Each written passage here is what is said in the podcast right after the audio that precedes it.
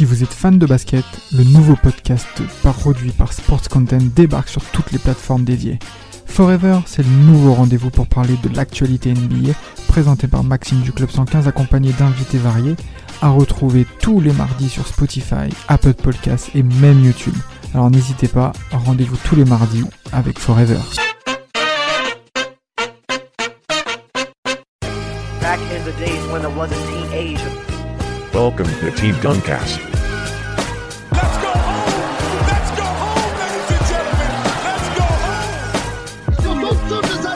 Tête. Il est monté sur la tête de notre pivot de 2 mètres. Oui, pour lui taper dessus.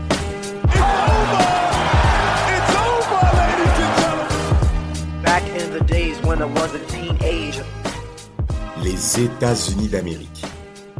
Eh, podcast Team Duncast va traiter un sujet qui comporte bien le nom des États-Unis d'Amérique. LeBron James, Kobe Bryant, Dwayne Wade, Carmelo Anthony, Chris Bosh, Carlos Boozer et Jason Kidd et consorts attaquent justement les Jeux Olympiques d'été à Pékin 2008 et Team Duncast est là pour vous l'offrir. Alors là, franchement, la mec, la personne que je pense en premier par rapport à ce podcast, c'est Samuel. Parce qu'il a la réunion des mecs qu'il aime le plus. Une réunion de, de, de, bandeurs, une réunion de bandeurs. Euh, Là, on est servi, hein. Et puis surtout, euh, ben, à l'époque, voir Kobe Bryant euh, avec le maillot des, des USA, c'est quelque chose. hein. C'est quelque chose que tu n'as pas vu euh, auparavant. Je est sais pas si vous vous souvenez, pour la génération 90, euh, il y avait eu les, le tournoi des Amériques, je crois en 2003, si je dis pas de conneries. C'est ça. Et dans cette ça. équipe, il y avait quand même Tima, il y avait Allen Iverson, euh, il y avait Duncan, il y avait du monde, il y avait du beau monde de cette génération-là. Une belle team de Euh, bandeurs. Une belle team de bandeurs, ouais, 2003, ils avaient marché sur tout le monde. Et euh, Kobe n'était pas dedans à l'époque. C'est vraiment la première fois qu'on a euh, l'opportunité de le voir. Donc moi, en tant que chef des, des bandeurs, euh, c'est bon, euh, j'étais heureux. J'imagine bien dans quel état était Samuel devant la télé. Franchement, très cher auditeur, auditrice, j'ai pas besoin de vous faire un dessin, vous savez comment ça marche concernant cet individu. Vlad, ta, ta perception? Ah bah c'est euh, c'est bah comment on l'appelle hein, la Redeem Team. Donc c'est euh, l'équipe on va dire euh, revancharde qui a besoin de se refaire euh, clairement une image, en tout cas de se redorer euh, son euh, son image euh, suite notamment aux déboires de 2004 et 2006. Je reviendrai, je reviendrai pas sur sur le sujet, hein, il sera il sera abordé dans d'autres épisodes. Bien. Et euh, bah là, c'est simple, ils ont juste sorti, euh, pff, ouais, c'est l'artillerie lourde parce que à cette heure-ci, euh, sur tous les postes euh, qu'occupent les joueurs, on est quasiment sur du top mondial. Donc euh, là, voilà, c'est l'artillerie lourde chez les Chinois à Pékin, et voilà. Exactement. L'artillerie route, ben, on va ra- rapidement rentrer dans le vif du sujet par rapport à l'effectif américain qui est coaché par euh, Coach K, euh, hein, euh, Mike Krasewski. Beaucoup de personnes ont du mal à le prononcer. Donc, si jamais je le prononce mal, veuillez m'excuser à l'avance. C'est Mike Krzyzewski. Non, mais non, mais pour, t'as vu ce que tu fais? Bah c'est vrai.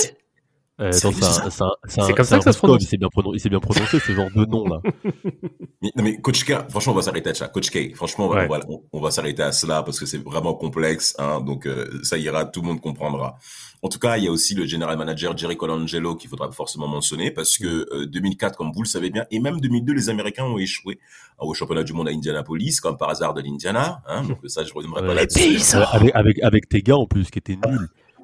Ouais, ils ont été vraiment mauvais. Franchement, Los euh, Paisanos Hermanos. non, non, non, eh, Ouais. commence pas, commence pas, commence pas. On va s'arrêter là. En Sixième, quoi, 2004, sixième à. Les céréales.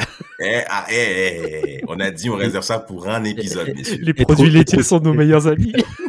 Pour la vie. Et- et trop- Mais non, trop civil à Indiana, franchement, c'est. Mais, mais non, mais, non, mais, c'est- eh, s'ils ont fait ce championnat du monde en 2002 à l'Indiana, c'est que ça, ça en valait la peine, ok? Voilà. Ouais, c'est vrai, il faut- quand en fait, ils ont, ils, ont, ils ont voulu mettre la lumière sur la ville, au final, ils l'ont éteint, quoi. Franchement, à Indiana, qu'on laisse juste le Grand Prix d'Indianapolis, c'est suffisant. Bah, en tout cas, bah, en tout cas, aussi, être aussi mauvais à domicile, être aussi mauvais à domicile dans un sport que t'as inventé, pff, j'ai pas dans l'histoire un truc aussi nul. Quoi. Même les Anglais au foot, ils font pas ça. Quoi. Non, mais ils avaient pas TJ Warren, ils avaient pas Michael Jordan. Ça y est, il a le son d'Amazon. non, mais, non, mais, non, mais parce, que, parce que vous êtes insupportable, donc j'ai préféré, voilà, vous, je vous laisse débiter, faites votre dinguerie sur Indiana, vous verrez encore une fois. De toute façon, de façon, on en parlera plus précisément dans dans d'autres podcasts Merci. de ces échecs euh, 2002, 2004, hein, avec euh, le gars de, de Vincent. euh, Exactement. Timothy Duncan. Duncan qui a saboté l'équipe nationale.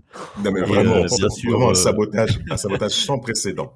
Et bien sûr 2006 euh, avec le gars de Vladimir, LeBron James, qui lui aussi a saboté à l'époque. Ouais, Ah, bien, mais, mais, mais c'est non, mais c'est- c'est bien qu'on en parle parce que 2006, forcément, ce sera un grand sujet qu'on évoquera sur Team Duncast avec l'échec au Japon également des Américains.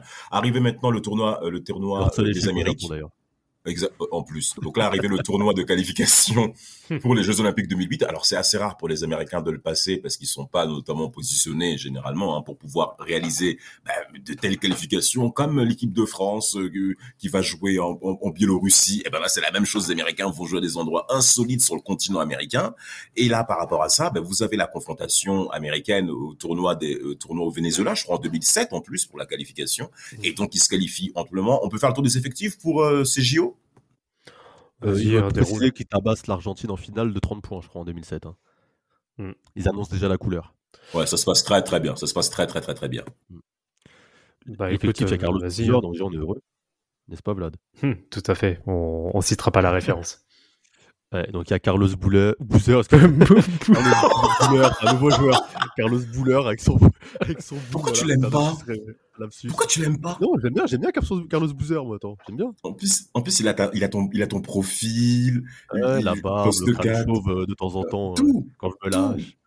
Vraiment, il a tout pour toi. Enfin bref, bide. Carlos. un petit, un petit, Ouais. un petit côté euh, arabo-portoricain, là, on sait Ouais. pas. Voilà, on sait pas trop, il gueule pour rien, voilà, non, c'est bien. C'est vrai qu'il crie beaucoup. C'est vrai qu'il crie beaucoup. Il a Il fait de la Boozer. merde, il dit à ses coéquipiers de, de rattraper ses erreurs. Non, c'est, ça Euh, me ressemble beaucoup. D'ailleurs, euh, Damas, euh, lui aussi, il a de sacrés bras. hein. Ouais, physiquement, ça se passe plutôt bien pour Carlos Boozer. hein. Moi, j'étais plutôt impressionné par son physique. Euh, franchement, c'était pas mal. hein. Mais bon, ça. Non, mais méritait ça- à l'époque d'être dans la sélection, hein, il était bon. hein. Ah, Il était- méritait. Avec Utah, il était très bon. Ouais, il Ah, était ils bon, étaient, très, ils étaient très intéressants en playoff. Ils avaient fait une finale de conférence en plus Ouest en 2007. En 2008, ils sont en demi-finale face aux Lakers. Non, ils ont fait, ils ont eu leur bilan. Ils ont eu leur bilan. Et d'ailleurs, dans cette, dans, dans cet effectif, hein, pour le, les JO 2008, mais t'as aussi euh, Deron Williams qui est Mm. présent pour représenter bien le jazz. T'as Chris Bosh qui est présent. T'as Carmelo Anthony, Michael Redge. On part du plus bas pour aller au plus haut, messieurs. Ah, Allez, Michael on- Red, bien sûr. Attends, le, le pote de, De le pote de notre ami Rafik, si on le mentionne pas, il va, il va, il va débarquer pendant le Menteur. podcast pour nous insulter. Exact. On va dire, on n'a pas le choix, on n'a pas le choix. Ouais, ben, bon, pour moi, c'est un, pour moi, c'est un mouilleur, hein, euh, Michael Red. Il aurait dû aller au Mhm. Cavs. Il aurait dû y aller. Il a fui ses responsabilités pour aller plus haut. Tant pis pour lui. Euh, et d'ailleurs, je pense que les Cavs auraient été beaucoup plus pertinents pour le titre. Euh, bon, déjà, ça, c'est un autre sujet. Ensuite, t'as- ben, t'as Tashon Prince, hein, l'homme de devoir du côté des Pistons, hein, qui est présent. Clairement. Ouais. T'as Dwight, Toi, Dwight Howard, dit ouais, Superman. Oui, qui, qui, est déjà qui, qui, est en pleine montée en puissance à l'époque, qui est un des mecs euh, que tout le monde attend un peu. Pas comme Deron Williams et Chris Paul en soi. C'est un peu les trois mecs. euh, parce à que les autres, on va dire que Melo, euh, LeBron et, et Wade, c'est déjà les, on va dire, c'est les trois têtes d'affiche de l'équipe. Ils ont déjà fait euh, des compètes avant depuis 2004. Ils sont là, donc c'est les mecs confirmés. Chris Paul, euh, Williams et euh, Dwight, même Bosch, on va dire, c'est un peu les gars. euh, Attendu. qui- attendus, ouais, qui doivent répondre présent. Bosch était déjà là en 2006, si je dis pas de conneries, même les deux autres, je- je- ils sont là aussi en 2006. Euh, Bosch, Bosch est déjà en 2006, mais c'est en 2004 qu'il est pas là, Chris Bosch. Hein, ouais, mais ça, mais les autres, il y a que Melo, Wade et, et James qui Exactement. sont déjà là en 2004, ouais. C'est ça. Exa- exactement. Ensuite, t'as Jason Kidd comme capitaine avec bien entendu Kobe Bryant hein, qui, qui joue le rôle de capitaine du vestiaire. La mascotte, vraiment, C'est ça. c'est- c'est c'est- c'est l'étendard de, de, cette sélection américaine euh, côté basket.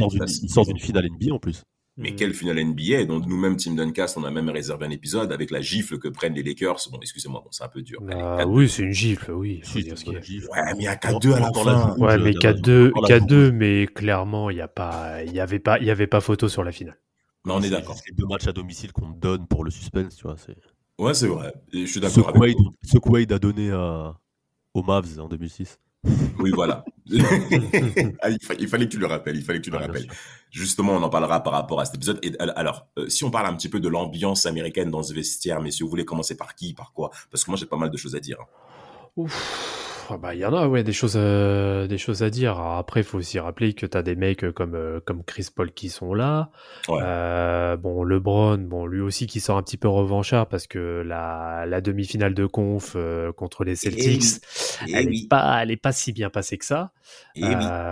Bon Jason Kidd qui vient tout juste de se faire transférer aux Mavs. Bon voilà, il y a, y quand s'est même fait laminer au premier tour hein, face à, à Chris Paul. Je sais pas si vous vous souvenez, Oui. Mavs Hornets au premier tour, c'était Ouais. très difficile pour Jason Kidd. hein.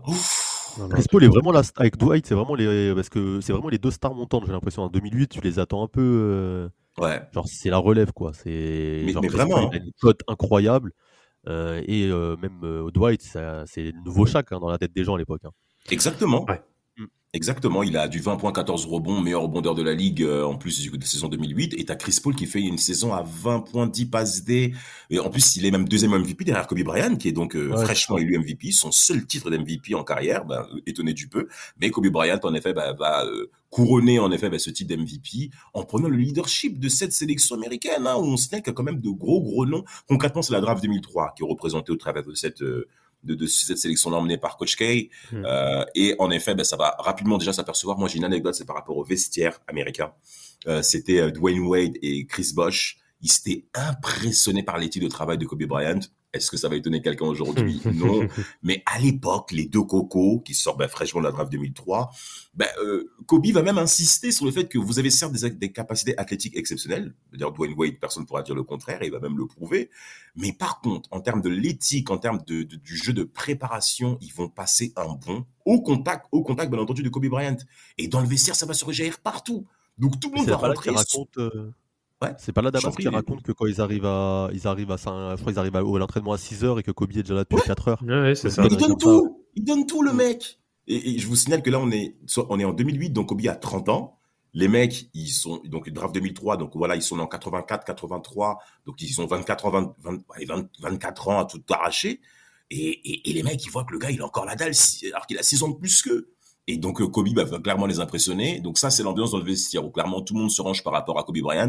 Et Coach K et notamment Jerry Colangelo vont vraiment tirer des leçons par rapport aux échecs américains des trois des trois dernières euh, campagnes euh, qu'on évoquera où là on va essayer de rentrer dans un jeu disciplinaire c'est-à-dire on sait que les Américains sont appelés un peu lâches avec les confrontations internationales où ils se Mhm. disent bon on va s'appuyer sur nos forces à nous là ça va être totalement différent il y aura un sérieux il y aura un esprit d'équipe pardon et qui sera même donc derrière Kobe Bryant Euh, est-ce que, est-ce Kobe ne vient pas aussi dans l'idée euh, de lui dans sa, on va dire dans sa dynastie et dans son, dans son histoire qu'il veut raconter de genre, euh, je suis un peu le sauveur, on s'est fait laminer depuis 2002. mais il adore ça Ouais, il adore ça, faut- bien sûr. Il faut, Il et il adore faut que je ça. mette, euh, il faut que je remette les États-Unis sur la carte, euh, comme MJ en 92, genre un peu la relève. Quand on gagne, il ça ça. moi, quoi. Oui, oui, bah, il voulait clairement aussi euh, bah, ajouter ça sa legacy. Il voulait, oui, Mhm. dire, bah, vous, vous voyez, euh, 2002, ça a été un échec, 2004, ça a été un échec, 2006, ça a été un échec. Comme par hasard, j'arrive, 2008, pff, tout va bien. Et en plus, sûr. et en, et en plus, bon, on, on en parlera plus tard euh, dans, dans l'épisode, mais le, le storytelling, il est complètement pour lui en plus. Mais bien sûr on t'écoute euh, Vlad Non, mais on, on- Ah oui, on parle de la finale. On en parlera après, oui. on Voilà. Après de la oui finale. forcément forcément mais mais en tout cas du premier match incroyable avant. Mais euh, juste, juste chose aussi à noter, à, à quel point les, les États-Unis aussi prennent la chose au sérieux, c'est que sur tout l'effectif, en dehors de Jason Kidd, il n'y a aucun joueur qui est au-dessus des 30 ans. Exactement, exactement. On a affaire vraiment à une génération de joueurs qui sont censés sont perdurer frais. et, et qui sont l'image de la NBA future des années 2010, et ce qui va même se Mm. prouver en effet par LeBron James en prenant le pouvoir concrètement dans la ligue. Mais euh, soyons clairs, Kobe Bryant est le numéro un de l'effectif, et cette première rencontre, avant même de parler de la première rencontre, Samuel, mais vous avez vu comment on est, on est en Chine. Hein. Est-ce oui, On en Oui, dire, est-ce que vous vous rappelez des débats qu'il y avait avant la compétition? Euh, Les Américains sont-ils toujours les meilleurs au basket? Ouais, ouais, Euh, ouais, ouais. euh, Les Américains rattrapés par, euh, par les autres. L'Espagne, la Grèce, l'Argentine. C'est ça, c'était vraiment le. Genre, Le euh, sujet. le- Ouais, c'était le sujet. Genre, c'était en gros, les Américains ne font plus peur, les unes des journaux et des choses comme ça. Exact, Et là, exact. ils vont en Chine. En plus, euh, la Chine, quand les Américains vont en Chine, ils vont euh, en territoire qu'ils veulent coloniser. Donc, euh, tu peux pas perdre en Chine. Tu peux pas perdre en Chine. hein, c'est euh, Ah bah, sûr, c'est- guerre mondiale euh, à travers le sport. hein, Bah, c'est euh, sûr, c'est voilà. En plus, il y a tout un contexte à la fois Politique. et économique qui est à prendre en compte. C'est que là, la Chine, c'est clairement, euh, bah, c'est clairement leur leur fenêtre et il faut. Bah, de toute façon, on l'a bien vu, ne serait-ce que sur les cérémonies d'ouverture et de, Ah oui. des de fermeture des JO, c'était juste grandiose et il fallait montrer la grandeur de de la Chine. Bien sûr, et ça, et ça a été clairement prouvé au travers notamment de, de, de, de, ces Jeux Olympiques d'été, où euh, le nid d'oiseau, si, si je vous rappelle certains noms, notamment pour ceux, euh, les néophytes du basket, je vous rappelle un peu euh, cette période-là, les, eh, les JO 2008 en termes d'investissement, c'était incroyable. investissement Mhm. économique, mais même politique, où tout le monde se rangeait derrière les Chinois. Et quand on parle de Chine et de basket, il faut forcément penser à Yao Et à Yao Ming. Ming en plus. Bah bien sûr, bien sûr. On est forcément obligé de mentionner son nom, bah, qui sera, bah, comme d'habitude, bah, le, le- le- la figure, la figure de, de, de, de tout ce pays, même je dirais même de toute cette idéologie, avant même de parler même de pays. Et euh, d'ailleurs, ils, font, ils vont même s'affronter au cours de ce premier tour, américains et chinois, je crois. Hein. Ça Ah oui, ils leur mettent, euh, je crois qu'ils leur mettent un plus 31 ou une connerie comme ça, genre 101 à 70. Une C'est fessée, ça. mais une fessée littérale. De ça. toute façon, ils ont mis que des fessées. Hein. Ils ont mis, je crois, premier match, ils, bah, ils mettent l'Espagne, je crois, 119-82. Incroyable. Ils mettent euh, au grec, je crois qu'ils leur mettent 92-69. C'était la Ouais. revanche en plus que c'est eux qui les sortent en, euh, En demi-finale. qui les sortent en demi-finale euh, en 2006. C'est Les ça. Allemands, ils leur ont mis, écoute bien, hein, les Allemands 106 à 57. Waouh. C'est 49 points d'écart, quoi. C'est, c'est- mais d'où tu vois ce genre de, de choses? C'est- un génocide au bout d'un moment. C'est plus, tu vois, c'est, c'est 106 à 57. Et tu l'équipe qui a le choisis mieux bien résisté- tes mots. Eh ouais, je choisis bien mes mots. L'équipe qui a le mieux résisté aux Américains dans cette phase de poule, ça va faire plaisir à nos amis africains qui nous écoutent. C'est l'Angola. L'Angola qui perd Exactement. 97 à 76, tu vois, 21 points. euh, Mm. Ouais, ça mais bon, après, euh, vois, pour- par rapport au niveau de l'Angola, tu vois, qui finit dernier du groupe, ça reste une défaite honorable, tu vois, quand tu joues. On, C'est- c'est- on- on- on en parle du contre de LeBron James ou pas sur ce match? Merci, merci. Le tu peux en parler, match de volleyball là. Oh là là On, là là. on te laisse en parler, Vlad. on Non, non, mais il y a, rien à dire. On, on mettra les images, ce sera plus simple. Mais ce qui est dramatique, c'est que quand tu, quand tu vois ce premier tour là, tellement tu vois la domination des Américains, tu te dis en fait, euh, ça y est, c'est fini. Genre, pourquoi regarder la suite Genre, c'est, Mm. Mais tu vois que les. Espagnols, ils se prennent 119 à 82. de- Tu dis, tu- c'est eux la principale menace et se font laver directement en fait. C'est, Oui, oui, oui. Après. Mm. Exactement. En plus, au travers de cette rencontre-là, euh, les Espagnols avaient rapidement lâché parce que bon, l'écart était assez conséquent. Et croyez-moi qu'au fur et à mesure des rencontres, ça sera assez différent. Mais il ça. est évident, il est évident que ce premier tour, il est vraiment allé euh, plus qu'à l'aise. C'est vraiment une promenade de santé pour les Américains. Euh, par contre, il faut quand même parler de, de, de, de la popularité qu'avait Kobe Bryant en Chine. hein. Euh, c'est- mais c'était Dwayne Wade qui en parlait. Il disait même au travers de ce premier tour, euh, le, le nombre de personnes qui sont allées voir Kobe des différentes nations, des différents pays, euh, c'est vraiment une campagne. J'allais dire une campagne. Oh là mon Dieu, j'allais dire Spice Girl, mais bon, Euh, non. Euh, euh, non. Là, on sent que c'est une méga star, mais dans un sens où c'est une découverte. Ah, il y a une personne qui est aussi grande que ça. On a l'impression que les Chinois n'ont jamais vu ce mec. Ils Parce avaient des une- figurines et tout, je me rappelle. Mais oui, c'était c'était c'était une- c'est une démocratisation du sport euh, en 2008 euh, pour pour euh, pour Team USA qui qui qui qui, qui est clairement en, en figure de, de de de campagne, on dirait une campagne présidentielle. Et Kobe qui est élu à 85 euh, J'allais dire comme en Afrique, mais bon, excusez-moi. Euh, là, Alors, en Afrique, en Afrique c'est un peu plus. hein. euh, tu- ouais, il y a déjà 9-0 minima déjà. Voilà, C'est voilà. Euh, déjà ça. Mais, mais c'était Dwayne Wade qui disait justement qu'il voulait, je sais pas s'il l'a sorti, mais il voulait préparer un documentaire par rapport en effet à, à, ce, à ce Ring Team euh, 2008 où clairement Kobe Bryant fait figure de proue à tous les niveaux. Alors, Mais euh, d'ailleurs, mais d'ailleurs, en fait, c'est bien qu'on parle de ça, parce qu'en fait, Kobe, par rapport à, à MJ ou LeBron ou même d'autres stars de ce niveau-là, c'est que c'est un gars qui est super intéressé par tout ce qui est euh, basket international, exact, même exact. féminin. ou- Enfin, c'est vraiment un, un gars qui n'a pas, pas se passionné que par le basket, euh, on va dire NBA. Et du coup, tu vois qu'il montre de l'intérêt vraiment à toutes ces cultures, à toutes ces manières de jouer. Enfin, tu vois, qui même Parker, j'ai vu dans une interview récemment, disait qu'il parlait de, de faire des choses sur le basket féminin avec lui avant le décès.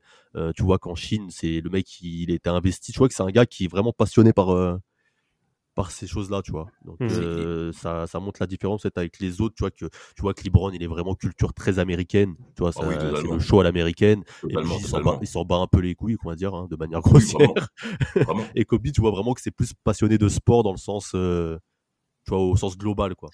Ouais, alors après, bon, il y a, il y a ça. hein. Il y a, il y a ça, mais après, il faut pas non plus se voiler la face. Il y a tout un aspect marketing et commercial Oui, avec la Chine. Il y a, il y a ça aussi, bon, ce qui est tout à fait euh, normal. hein. Il a une image à, il a une image À à, présenter. à, à entretenir, à présenter. Donc euh, oui, et puis de toute façon, c'était clairement la, la coqueluche euh, à, à cette époque-là. euh, bah, c'était partout dans le monde, hein, c'était valable partout. Mais c'est vrai que le marché chinois est un énorme marché, bah, d'ailleurs avec euh, avec Nike, hein, tout simplement. Bah, de toute manière, euh, en tout cas, bah, Kobe va, très, va bien le matérialiser, en tout cas en dehors du terrain, mais surtout aussi sur le terrain. Hein, messieurs, si vous le permettez, on peut commencer à rentrer dans les choses sérieuses là quand même. Là, hein. là on attaque maintenant à la fin du premier tour. Les Américains vont se sortir avec 10 points. En cinq, en cinq matchs, cinq victoires. Il y a, y a, absolument rien de surprenant.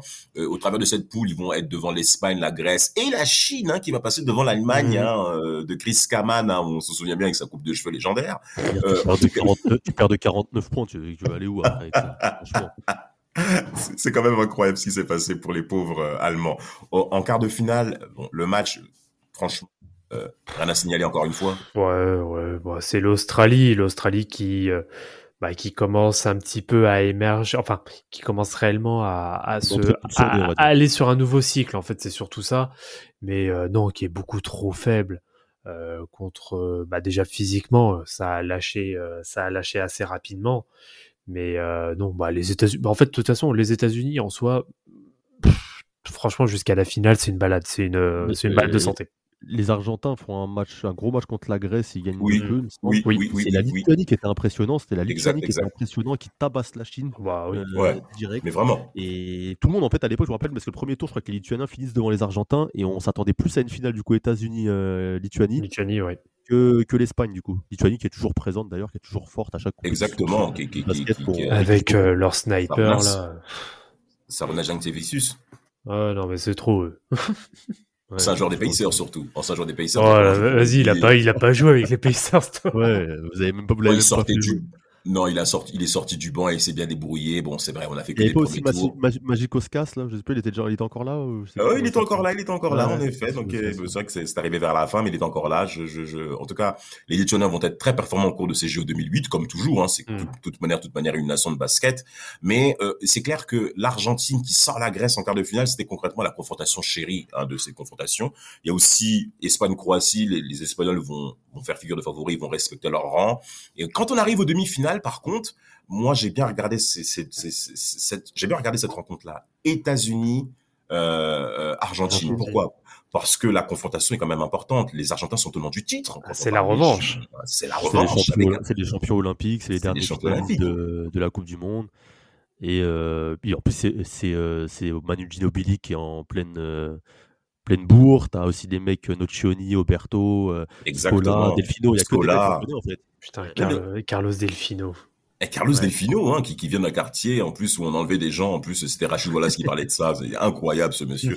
Je- J'aime toujours le saluer. Qu'est-ce qu'il était fort, Scola. putain. Mais il était fort, hein. À midi 100, c'est tout. Jeu de haut panier, le coco, il était prêt. Il était Mais prêt. Oberto, après, il a, il a fini aux Spurs après, non? Ouais, il a fini au Il Spurs. Il a même, aux Spurs, ouais, je il était déjà au- mais je crois même qu'il est champion, je crois. Ouais, je crois qu'il est champion. Je 2007. crois qu'il est, il est dans, il est dans l'effectif euh, champion 2007. Alors, en demi-finale, franchement, les Américains ont très bien défendu au premier carton. La densité physique qu'ils y mettaient, tu sentais en effet qu'il y avait une cohésion collective qu'il n'y avait pas avant. Et c'est là où, en effet, il faut saluer le- le- le- le- les propos de Kobe Bryant par rapport à cet état d'esprit dans cette équipe, où on voit qu'il a un véritable lien fort avec Carmelo Anthony. Ça, c'est une évidence. Euh, et en défense, ça se passe plutôt bien parce que les Américains vont, vont mener, je crois, de plus 20 à la fin du premier carton. Alors par contre, il y a un gros trou d'air au deuxième où il y a une vraie remontée euh, euh, sud-américaine. Mais la grande contrainte, ben, c'est la blessure de Manu Ginobili. Et là, aïe aïe aïe aïe. aïe. C'est le drame. Ben, si Ginobili est absent, ça va être un peu compliqué. Une confrontation qui était vraiment attendue hein, au travers de la scène, au travers de cette période de Jeux Olympiques, qui était un petit peu décevante. Si on se souvient un petit peu à l'époque où en termes de de, de, d'attractivité, c'était pas trop ça. Euh, mais il est. Est-ce que vous vous souvenez de Lou Chiang là, le mec au 110 mètres qui absenté là, Hum, euh, hum. en athlétisme, ça avait, Oui. ça avait vraiment mis un coup. Ah bah il a, il a dû présenter des excuses, euh, je crois des excuses publiques nationales et tout. Hein. Mais, mais, mais, mais vraiment. C'est ouf, hein. Mais c'est incroyable. Donc il s'est vraiment excusé et ça fait Le vraiment communisme. Non, tu, tu, tu reviens avec ça ici. La Euh, dictature. Mais, mais, mais, mais, mais jusqu'au bout, le mec, à la télévision nationale, il a demandé pardon, alors que son talent, il était KO. Mm. Il Et était KO. il allait- il- il allait finir dans, dans la cité interdite. Estré, il allait vite se, se régler comme ça. Mais en tout cas, euh, sachez que euh, ces Jeux Olympiques-là, la confrontation américaine et argentine était très attendue pour en termes d'attractivité par rapport à ces Jeux-là. Et ce qui est intéressant, c'est que dès les- le début du troisième quart-temps, les Américains vont remettre les choses dans l'ordre, avec en première ligne, bien entendu, Kobe Bryant et surtout LeBron James aussi. LeBron James dont on a peu mentionné. King James. Mm, ah, voilà, voilà, il fallait que tu le sortes. Euh, Le parce que- et- et y avait besoin, qu'il y avait besoin d'un match référence en, Grave. Ouais. en, en équipe nationale parce qu'en 2006, franchement, il est pas bon. Il faut, Ouais. faut le dire par rapport à Melo qui lui se montre.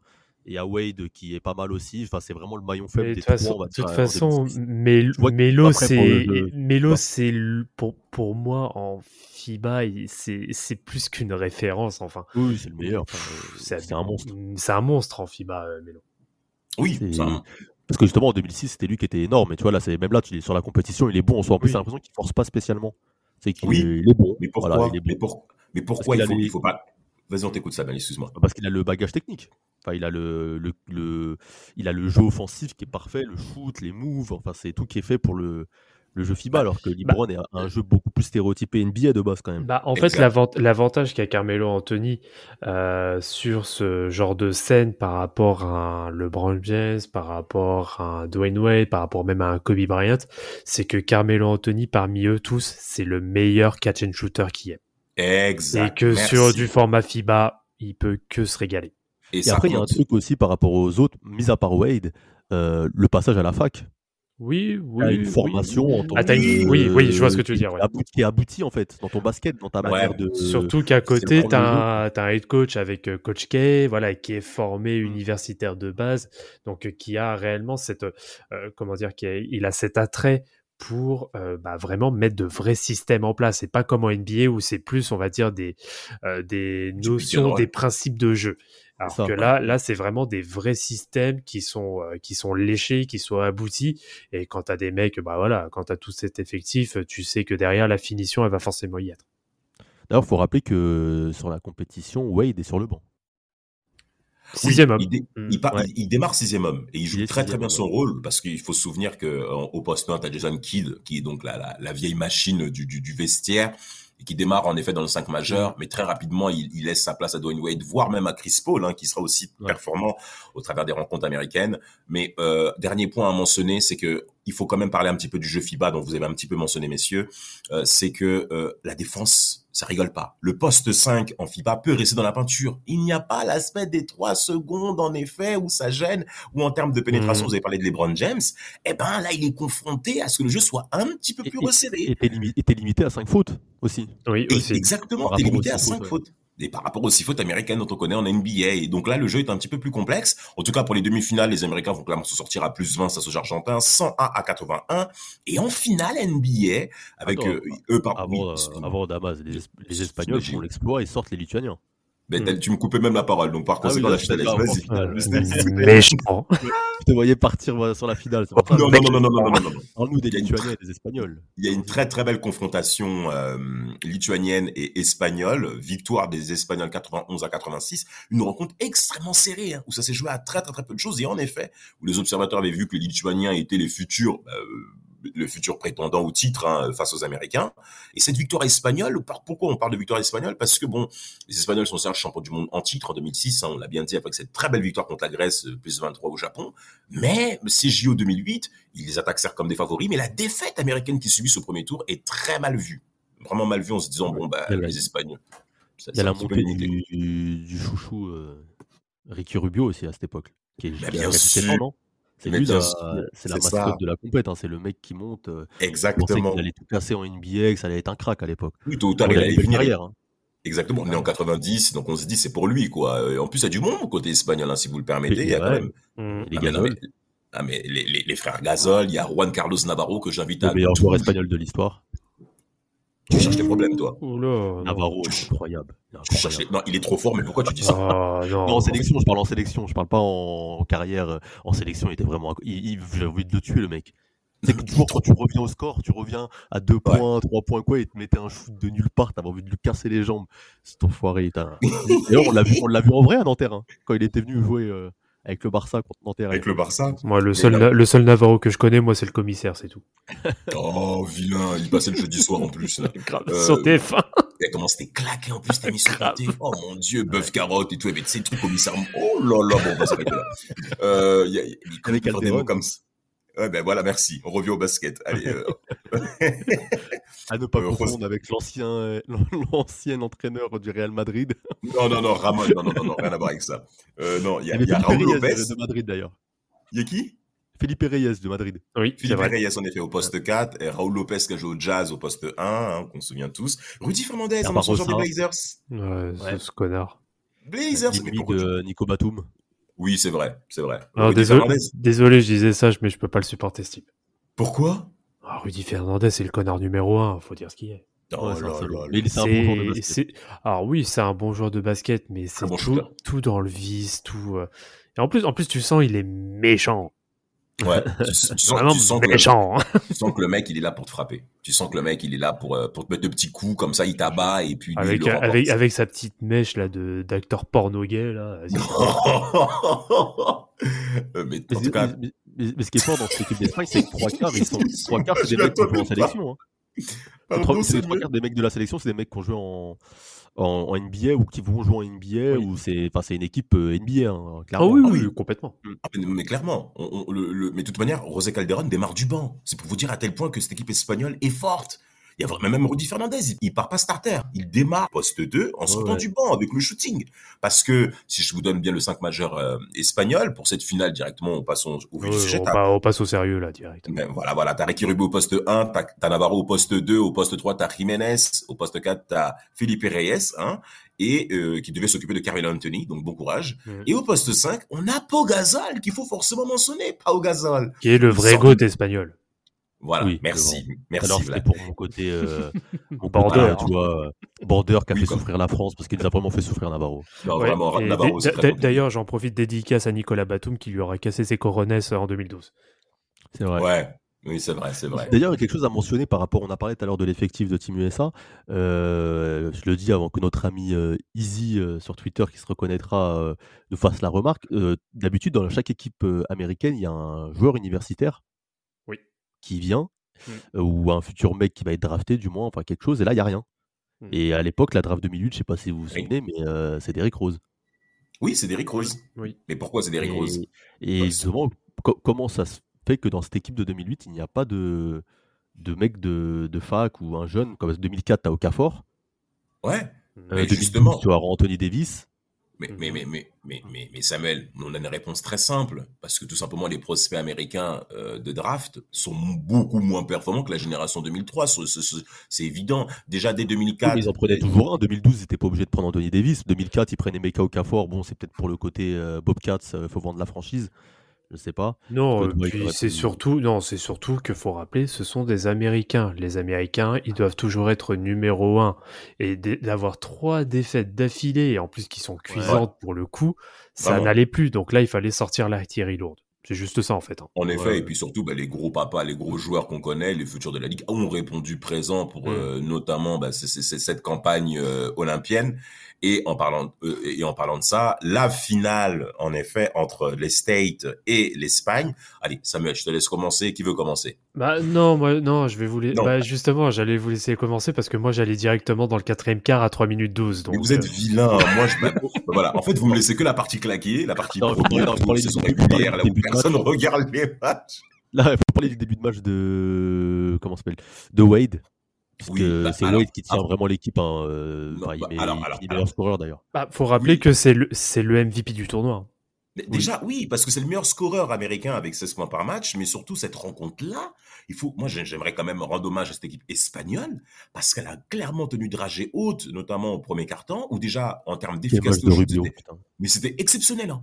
Euh, franchement, Jason Kidd a clairement souffert. Ah, il lui a fait, la il même suite. Non mais eh, Jason Kidd, moi, mais, mais, mais, mais purée, mais c'était trop difficile à tenir le rythme. Euh, J'aime beaucoup Papa Kidd, mais là, franchement, euh, mon latino... 17 ans, merde. Non mais non mais le mec, mais, mais Ricky Rubio était trop mature pour son âge à être performant dans cette finale, à avoir peur de rien, à rentrer dedans. Il y a un vrai duel dans la pâture entre Paul Gasol et Dwight Howard, et surtout les Espagnols répondent présents physiquement. Ils répondent physiquement, c'est important parce que là on parle des Américains qui voilà qui ont 24-25 ans de moyenne, et là les mecs sont là quoi. Et moi franchement c'est surtout ça que j'aimais mettre en lumière par rapport au côté euh, euh, espagnol, avec euh, une qualité au shoot évidente de Jiménez, hein, qui, joue, Mm. qui joue au poste face à LeBron James. Euh, T'as Felipe Reyes aussi dans la peinture qui fera du bon travail. Et en effet, la rentrée de Dwayne Wade. Alors, Dwayne Wade en défense, il a été excellent. Mm. Je- Là, là, Samuel, je te laisse, vas-y. Non, il a été énorme en défense, en attaque. Enfin, il est bon sur les deux côtés du terrain. C'est lui le facteur X. Il rentre, en fait, il dynamise complètement l'équipe américaine et il permet à chaque fois de prendre l'écart au moment où les Espagnols reviennent. Donc, il te met un coup au moral et franchement, non, sa finale, elle est à lui. Euh, mais euh, c'est plus les autres qui sont un peu endormis, j'ai l'impression, sur la finale, et qui, enfin, qui sont bien bloqués par les Espagnols. D'ailleurs, c'était euh, c'était ben, Rubio, je crois, qui disait que dans le match justement en poule où ils avaient, ils avaient pris leur branlée là, qu'ils avaient vu justement les failles qu'il y avait côté américain Mm. sur ce match-là. C'est ça qui leur avait, euh, c'est ça qui leur avait en fait vu, qui leur avait fait voir en fait les faiblesses de l'équipe US. Ils avaient observé ce match-là et que à un moment donné dans le match, ils se sont même dit en finale, on peut les battre.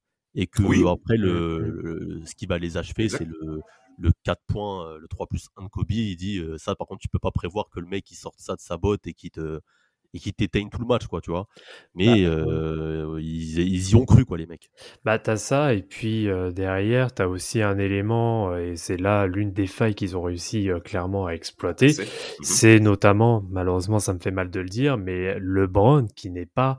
Alors, même s'il a le, le plus de minutes jouées sur cette rencontre, Ouais. mais il est. Alors, il est efficace parce qu'il fait, sur du, il fait quand même du 6 sur 9 sur la finale en termes de tir. Sauf que à, à côté, en fait, il est très bien muselé. Il prend seulement 9 tirs parce qu'il est très bien exact. muselé et qu'il est, et qu'il est encore sur cette phase d'adaptation où il n'arrive pas encore à bien s'adapter au jeu FIBA. Et de toute façon, ça s'est ressenti un peu sur toute la compétition. Là où il a été très bon, c'est sur du jeu de transition, sur de la contre-attaque, oui, jeu rapide. De toute façon, c'était la grande force des États-Unis. Ça défendait très dur pour ensuite Ouais. relancer rapidement et casser tous les cycles, mais, etc. mais c'est une finale de très haut niveau hein, parce que comment ça Vraiment. Rudy Fernandez est vraiment fort sur la finale ton, ton Oui, il est vraiment shoot, fort euh. Salaud.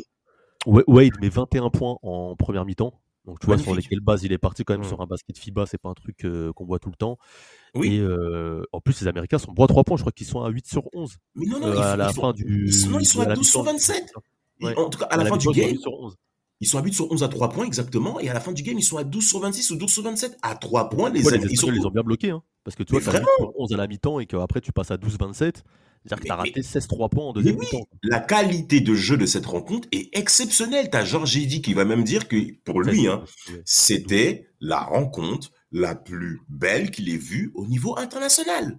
Et quand on parle de Georges Eddy, forcément, c'est Monsieur Basket France. Mm. Et quand il mentionne un, un tel compliment pour ce type de rencontre, j'avais d'ailleurs à tout, à tout auditeur, toute auditrice hein, de cet épisode à, à observer cette rencontre d'ailleurs sur, sur, sur, sur, euh, sur toutes les, sur toutes les toutes les plateformes possibles, franchement, n'hésitez pas. Pourquoi? Parce que cette rencontre, moi d'ailleurs, Dwayne Wade, j'aimerais qu'on fasse un petit focus, un tout petit focus sur lui. Je sais que ça va faire plaisir à Samuel, mais au shoot à trois points. Parce que toute sa carrière, Dwayne Wade n'a pas été bon à trois points. Mm. Il n'a pas, il a pas performé. Mais le peu de fois où il s'est exprimé euh, derrière euh, la surface à trois points, il a été d'une efficacité mais, mais rare au travers de cette rencontre-là, et surtout en pénétration, même en défense. Dwayne Wade s'est donné. Dwayne Wade n'a pas rigolé. Et en effet, ces règles FIBA-là ne l'ont pas gêné. Pourquoi? Parce que Dwayne Wade a la faculté technique également de pouvoir Mhm. Passer les lignes, en effet, et pour pouvoir provoquer des fautes, ce qui sera en effet le cas au travers de, ce- de cette rencontre-là. Bon, messieurs, je vous laisse le Et, choix. euh, attends, Oui. il faut mentionner, Mais- les gazoles, ils ont nettoyé les intérieurs américains. Oh là là, non, bah, c'est bien, tu- c'est bien que tu parles de ça. Et euh, Fernandez, il a claqué le dunk du tournoi euh, sur la gueule à Euh, Dwight sur, Howard. sur- sur la tête de Dwight Howard qui était en véritable Mm. confrontation avec euh, euh, Pau- euh, Pau Gasol. hein. Si vous vous souvenez de cette rencontre-là, franchement, c'était assez Bah, lourd. après, Dwight, a été rapidement mis en difficulté. Il a été très rapidement en, en, ah, en défaut de, en défaut de faute, ouais. D'ailleurs, ça, fautes. ça, ça va avec ce qu'on dit toujours sur les pivots. Pour moi, ça montre cette compétition, la fin de, du poste 5-4 des Américains. Tu Exact. as les Américains qui sont dominés euh, au poste 4 et 5 par maintenant les Européens. Bah, on voit même maintenant avec les, les Jokic, euh, les Embiid, enfin tous les mecs maintenant qui dominent à l'intérieur. En général, vois, à part Anthony Davis, c'est des étrangers, quoi. Mm. Exactement. Et en plus, mais quand vous parlez de cette rencontre-là, c'était même Chris Bosch qui donc faisait figure de remplaçant à Dwight Howard au poste 5. Ouais, ouais. Il a été pas Vraiment, mal, hein. Ah mais il s'est bien débrouillé, hein. il s'est Mm. très très bien débrouillé, notamment offensivement, mais par contre en termes de rebond offensif, c'était assez complexe, parce qu'il y avait Pau Gasol, mais Marc Gasol qui sortait du banc Bien aussi. sûr, ouais. Il était, il était- donc euh, le- c'était au troisième quart-temps où les Espagnols sont vraiment revenus, ils ont fait une Ils ont du basket, les mecs, ils sont techniques. hein. Non mais non mais les, les Espagnols, le basket, ils rigolent pas. Ça ne rigole vraiment pas. Et dans le combat, ils sont entrés. C'est là où on a, on, où on a cette image un peu de l'espagnol un peu technique à cause du foot aussi, hein, où il y a ce jeu léché, il y a cette technicité. Et ben là, les Espagnols ont pris un autre langage au travers de cette finale 2008, mais qui a clairement surpris les Américains. hein. Et on a vu Coach K aussi douter. Parce qu'à un moment, il y a eu moins 4. À un moment, il y a eu moins 4 euh, Ouais. Espagnols, donc Américains. Il y a hein, moins, moins 5, je crois, à 3 minutes du match. 3 minutes Exact. du match, il y a moins 5, et c'est là que Allez, on fait la transition. Vas-y. c'est. The Goat Ah, tu le, cherches- 3 plus, le 3 plus 1 plus les 5 fautes de rue, la cinquième faute de Rudy Fernandez, Ouais, le combo, ouais. il- ça fait 107,99. Le meilleur joueur d'équipe adverse sur la finale qui sort, le, ça y est, le match il est plié. Non, attends, attends, attends, attends, attends, attends, attends, attends, là, t'as oublié, là. oublié un détail. Le Ouais. détail, après que le shoot soit rentré et que la faute a été sifflée, c'est le Exact, exact, exact. On aura le temps, très chers auditeurs et auditrices, à vous faire passer cette image. Ne vous inquiétez pas. Euh, franchement, Et, et Kobe, je crois vais- qu'il met 20, Vas-y. il met, il met, euh, je crois que c'est le deuxième 20, scoreur américain, et il met Ouais. 20 points Ouais. en, je crois, en, en- 27 en- minutes. Ouais, en 27 minutes. ouais, Et il a mais- 50% à 7 sur 5, sur, euh, 1, 2, 3, 7 Ouais. sur 14. Une finale propre. Non, non, non, mais il fait, il fait, il fait un très, très, il fait un très, très bon match. Et surtout, il est très impliqué défensivement. hein. Les Américains prennent au sérieux chaque possession. Mais c'est pour vous dire à tel point que le pourcentage est fort. Parce que quand vous avez des équipes avec de hauts pourcentages, on se dit peut-être que défensivement, c'est assez lâche. Mais quand vous regardez la confrontation en elle-même et même la qualité de shoot de ces deux équipes-là, ça ne rigole vraiment pas. Et euh, vraiment, à tout, à- sur tous les points, sur tous les quatre secteurs, franchement, cette rencontre est vraiment dans les annales. Alors, Dernier point. Oui, vas-y. Ouais, excuse-moi, bah, pour rebondir un peu sur, euh, sur la défense, euh, les gars, si vous souhaitez vraiment avoir une référence de pressing tout terrain, euh, donc au niveau des meneurs, regardez les Jeux Olympiques de Chris Paul. C'est juste un récital défensif qu'il fait sur tous les JO. Il, euh, il, il- j'ai jamais, j'ai très rarement vu un mec. Alors en plus, il avait la fraîcheur de l'âge. Euh, il, c'est simple. Tous les meneurs, le gars, il les prenait pressing tout terrain mais strict. Regardez bien ça. Voilà, c'était ma minute défense. C'était Donadieu son entraîneur, c'est pour ça? Hein? Tu, rigoles, tu rigoles, à Nanterre, ça défend pas, ça fait quartier. Ouais, non, mais attends. Non, parce que euh, Nanterre, chez les jeunes, je sais pas si tu te rappelles, on n'avait pas le droit de défendre en zone. Ouais, oui. En effet, Non, la mais défense des autres, c'est une défense de flemmard. C'est ça. Ouais, que ça- ça- C'est pour, en- c'est pour ça que j'aime bien défendre en zone. Ouais, J'adore ça, ça. On l'a tous vu. Mais en tout cas, mais par rapport à ça, mais quand tu parles de Chris Paul, il a quand même eu la décence de laisser Jason Kidd au poste de 5 titulaire parce qu'on s'était rapidement aperçu d'ailleurs que ben, Chris Paul était clairement devant Jason.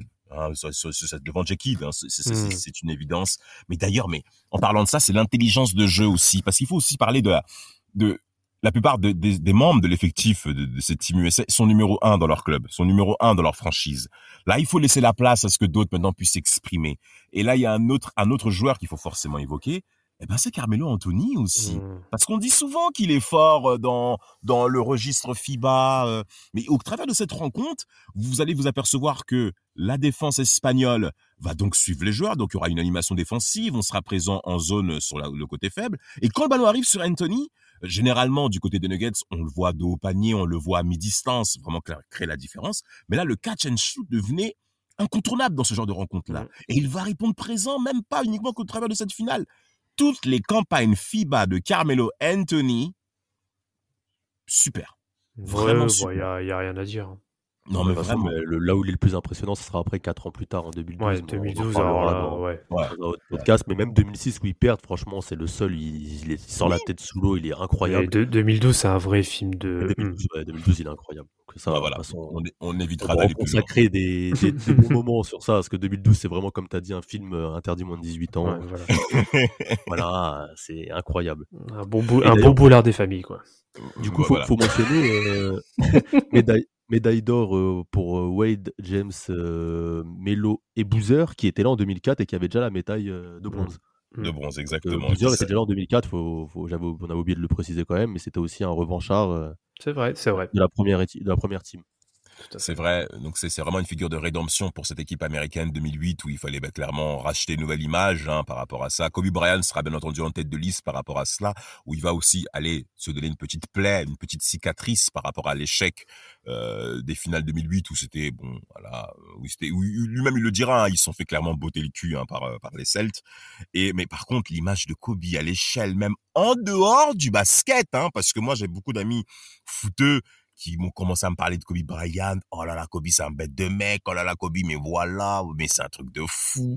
Et là, c'est un peu le basket, je dirais, au travers de ces JO 2008 là, ben, c'est un petit peu démocratisé, c'est un petit peu modernisé dans la pensée des gens. C'est-à-dire, c'était plus uniquement que du basket pur que pour les basketteux chéris qui chérissent le basket toute la journée. Là, non. Ces JO là, je sais pas ce que vous en pensez, messieurs, mais ça a amené à aller à à légitimer le basket dans la tête des autres personnes qui suivent le sport. Je sais pas ce que vous pensez de ça, et notamment Kobe Bryant. Oui, euh, oui, oui, je peux, je peux qu'être d'accord avec, euh, avec ton, ton analyse. Et après, en, même en dehors de lui, c'est ce qui va permettre aussi à certains, euh, bah, notamment Dwayne Wade, bon, qui sort aussi de trois dernières saisons qui sont euh, vraiment euh, excellentes, mais qui, qui, il y a, y a lui, il y a Carmelo Anthony aussi qui monte en puissance. Bon, bref, il y a quasiment tout l'effectif qui monte, euh, qui monte bien en puissance, et ça leur donne clairement une crédibilité, enfin, ouais, une crédibilité, mais aussi, euh, comment dire, une image, euh, ouais, une image qui ressort, mais bien plus forte euh, suite Ah oui, à ces on, euh, on JO. voit qu'ils pouvaient gagner, t'as raison. Voilà, c'est qu'on Mm. voit qu'ils pouvaient gagner parce que avant ils avaient cette image un peu de mouilleuse, genre ouais, vous faites les beaux en NBA, mais quand on vous voit sur la scène internationale, vous faites taper par des Grecs, quoi, tu vois. Il y avait un Et, peu ce sur- et truc-là. surtout que tu les vois du début à la fin, ils sont complètement focus, ils sont complètement concentrés, ils sont, et Ouais. voilà, ils sont déterminés. Exactement, exactement. Un dernier mot à mentionner, messieurs, pour euh, cette Dream Team. Où est-ce que vous la Vous la placez où? Ouais, voilà. L'histoire Ah, Merci, merci Samuel. Ah bah pour moi c'est la meilleure. Dans Ah l'histoire ouais? Oui. Ah ouais, t'es chaud. Ah oui, pour moi, pour moi c'est la meilleure. Pourquoi? Parce Ouais. que parce qu'il y a l'adversité Parce euh, que en alors, face par rapport aux autres années? Parce que pour, pour moi, comparé, euh, comparé, alors c'est surtout par rapport à celle de 92, hein, on va pas, on va pas se cacher, Bien on va pas se le cacher. Forcément. Mais euh, il y a, alors en effet, déjà il y a un niveau en face qui est quand même bien supérieur. Oui. Et, et pour moi, la dimension athlétique, euh, ouais, la dimension athlétique pour moi elle est au-dessus aussi. Et enfin, là, t'as surtout, euh, comment dire, t'as un effectif, les gars, ils sont vraiment dans la force de l'âge, il y a vraiment tout qui va. Et ouais, je sais pas, moi, pour moi, il y a, il y a absolument, alors 92, il y avait zéro faute non plus, mais je sais pas, pour moi 2008, ouais, déjà l'adversité faisait que, pour moi, je la trouve beaucoup plus forte. Mais, Bah. tu, mets, vous mets- tu mets ça devant 2012, par exemple? Oui, Où t'as Durant. euh, enfin, 2012, euh, 2012, il y a pas de concurrence. Oui, ça oui. Non, il y en a pas. enfin, je trouve, enfin, 2008, il y en a pas non plus, mais euh, l'Espagne a quand même réussi à leur tenir un peu tête sur la finale, sauf que 2012, euh, il les terrasse. Mm.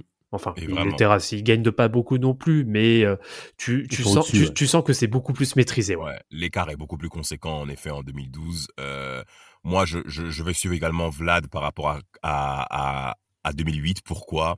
Parce qu'en fait, en 92, il faut savoir qu'il y avait quand même un- une génération qui s'en allait. Mm. C'était comme, c'est comme un espèce de baroud d'honneur auquel le monde avait le droit C'est au travers de ces JO 92 par rapport à tout ce qui s'est passé au cours des années 80, 80 en NBA avec Bird, avec Magic, avec Jordan qui était bien entendu la figure montante des années 90 avec un premier titre qu'il avait, les deux premiers titres qu'il a acquis. Donc là, on sent que c'est une génération qui s'en va, un duel américain qui s'en va présenter au monde à Barcelone en 92. Donc c'était clairement une parade américaine avec une concurrence en effet plus faible. Après, c'est vrai que celle de 92 est quand même euh, légendaire parce que bah, c'est les grandes figures américaines. Mais en termes de basket pur, de ce que nous avons, on a pu voir nous, 2008, ouais. Je pense 2008. Et en plus, 2008, il y avait une marge de progression, notamment par rapport à LeBron James. C'est pour vous dire. Euh, Pour Samuel. moi, j'ai du mal parce que 92, je pense qu'en termes d'impact médiatique euh, et d'impact euh, sur le sport et le basket en général, ça a été plus grand. Euh, Mhm. Après, euh, 96 est beaucoup négligé, je le dis souvent, c'est ma préférée, euh, moi, euh, subjectivement, dans le sens où je trouve qu'elle est incroyable et même en face, t'as comme la Mhm. Yougoslavie, c'était pas, c'était, c'était quand même du monde. En plus, t'es à domicile à Atlanta, tu dois faire aussi bien que l'année d'avant, tu vois. Donc euh, pas mal, mais ouais, aller, en tout cas, euh, faut aller deuxième, je la mets, tu vois, deuxième, deuxième parce que ça, parce que je pense que 92, euh, ça reste quand même euh, la référence pour ce, pour le sport euh, qu'est le basket en général. Mais je pense que la finale, par contre, de 2008 est la meilleure finale de, l'histoire euh, du basket international.